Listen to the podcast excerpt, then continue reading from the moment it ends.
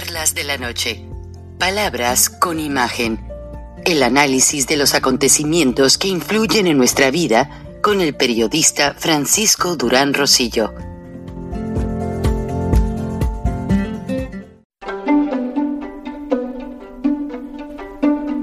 Frank Durán Rosillo eh, te saluda y los saluda a todos ustedes, su amiga María Celeste Raraz, para invitarlos a que se suscriban a mi canal de YouTube María Celeste Raraz, tal como mi nombre, donde les informo todas las semanas eh, sobre entrevistas que tienen un tema que ayuda a mejorarnos como personas y de paso son interesantes.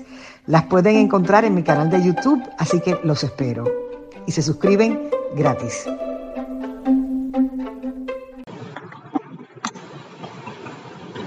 Bueno, que como vemos aquí en las imágenes, que tomamos del grupo Reforma, que realmente me extrañó la manera en que cubrieron, se notó muy adulador el reportero esperando allí al presidente, el presidente salió a saludar, oye, una preguntita, presidente, eh, algo, pues el presidente tomó como siempre la delantera, voy a hablar de inmigración, López Obrador viene con las manos vacías a Washington, no tiene nada que decir porque no ha hecho nada. Esa es la realidad de las cosas.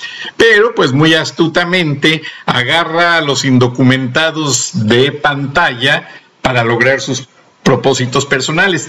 ¿Qué ha hecho por los indocumentados en los últimos cuatro años de su gobierno. No hizo nada, la gente se queja. Cuando era candidato vino un par de veces a Los Ángeles a pedir dinero ya que logró el dinero, se fue y se olvidó de que había inmigrantes. Ah, eso sí, nombró un grupo de delegados para que constantemente le estuvieran mandando dinero a López Obrador directamente a una cuenta, a sus bolsillos, y vaya usted a saber qué se hizo con ese dinero. ¿Y qué pasó en su primer viaje a Washington cuando se reunió con Trump?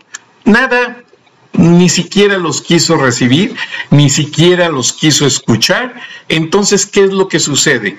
Andrés Manuel López Obrador anda otra vez en campaña, ya muchos dicen que no dudan de que se nomine él mismo como candidato nuevamente y esté usando las corcholatas de Brad, Sheinbaum, etcétera, etcétera, como pantalla política. Y no lo dudo ni tantito. Este viaje a Washington es campaña política, no es un viaje de trabajo.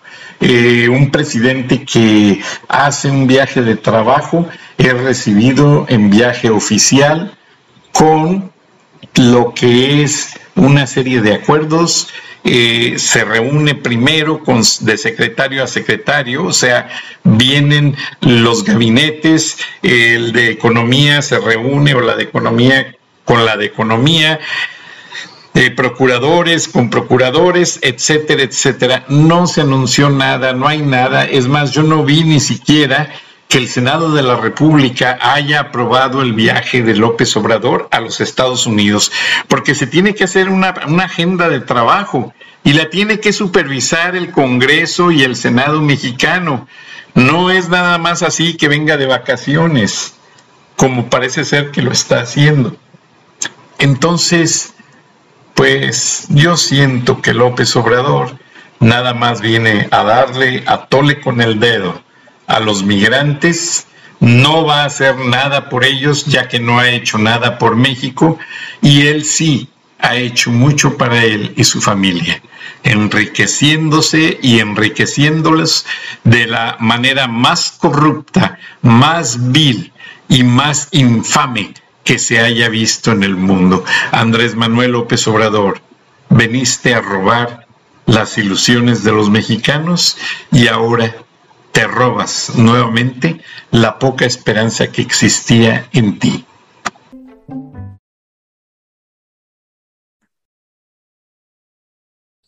Bueno, como lo acaban de ver en el video, hace unas horas en la capital de los Estados Unidos, Washington, D.C., el presidente se hospedó en el Hotel Lombardi, pero todo es parte de la orquestada serie de marioneta novelas de las mañaneras, que cuando viaja se llevan la mañanera a otro lugar. En la visita pasada que hizo, que se reunió con Donald Trump, que de socialista y de moped no lo baja en sus discursos, eh, el hecho de no quedarse en la embajada en este momento, número uno, la vez pasada, Marta Bárcena, que es una verdadera diplomática de carrera y su esposo un gran periodista, lo aconsejaron sobre de qué manera moverse, qué decir, qué no decir, qué hacer, qué no hacer. Entonces le sirvió quedarse en la casa de la, este, de la embajadora, o sea, en la Embajada de México. En esta ocasión, escogieron el Hotel Lombardi porque es un hotel que tiene una aroma político, una fragancia de tradición política. y se han quedado muchos presidentes y la suite presidencial está en el primer piso, muy cerca de la banqueta, como ustedes lo acaban de ver. Y entonces todo eso se prestó a hacer allí todo el chantaje político de López y bla, bla, bla. Eran familiares de los funcionarios de los consulados, gente pagada. Uno que otro sí fue honestamente. Hubo dos que tres de las 50 personas que sí iban de corazón a ovacionar al presidente. Pero ¿qué pasó en anillos alternos alrededor del Hotel Lombardi? El servicio secreto, pues, recibía y estaba con instrucciones de gente del gobierno mexicano, de la Cancillería, y no dejaban pasar a gente que tenía protestas, familiares de los desaparecidos de Ayotzinapa, mujeres, que han sido violentadas, gente que ha sido afectada por las obras faraónicas del gobierno que les dejaron sin casas, eh, no les pagaron, etcétera. Entonces todo es parte de la misma farsa, el mismo teatro.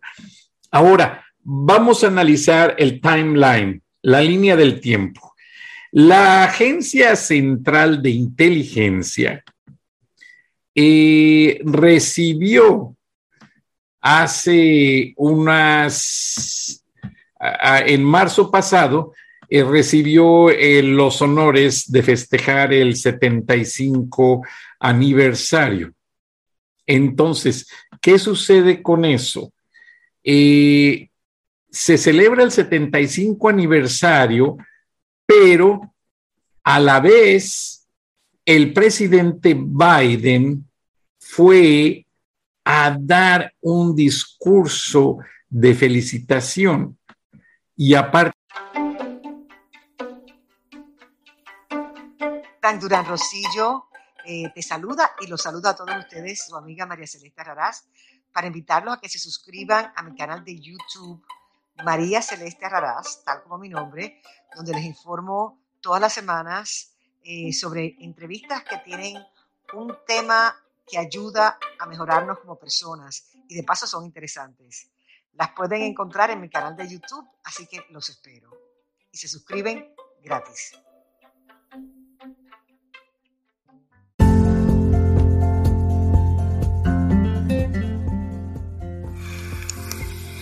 Escuchaste el análisis de la noticia, transparente como el agua, con el periodista Francisco Durán Rosillo